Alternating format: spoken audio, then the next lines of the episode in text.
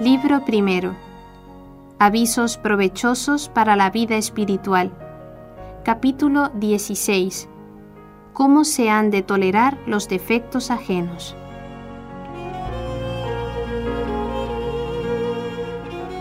Todo aquello que no puedes corregir en ti o en los otros, debes sufrirlo pacientemente hasta que Dios lo ordene de otro modo.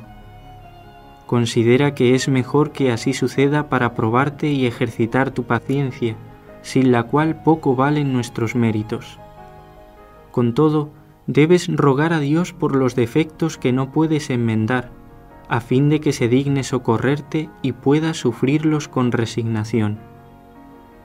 Si después de amonestar a uno una y otra vez no te hiciere caso, no porfíes con él, sino déjalo todo en las manos de Dios, para que Él, que sabe muy bien sacar bien del mal, cumpla su voluntad y lo ordene todo a su mayor gloria.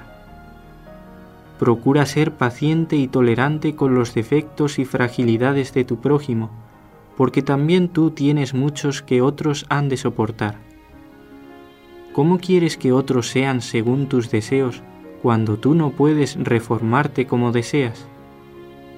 Queremos que otros sean perfectos y no queremos enmendar nuestros propios defectos. Queremos que otros sean reprendidos con severidad y nosotros no queremos sufrir la más leve amonestación. Nos disgusta que otros gocen de amplias licencias y nosotros exigimos que se nos conceda todo lo que pedimos. Queremos que otros se sometan a severos estatutos y nosotros queremos vivir libres de toda regla. Esta es una prueba elocuente de que no amamos al prójimo como a nosotros mismos. Además, si todos fuesen perfectos, ¿qué tendríamos entonces que padecer por Dios? Pero Dios así lo ha dispuesto para que aprendamos a soportar mutuamente nuestros defectos, porque nadie está exento de defectos, nadie que no cause molestias, nadie que se baste a sí mismo, nadie que sea tan sabio que no necesite de otro.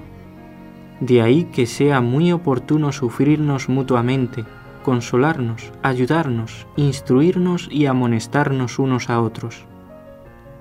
El tiempo de la adversidad es el que descubre mejor la virtud que tiene cada uno, porque aunque las ocasiones no hacen al hombre frágil, descubren sin embargo lo que es.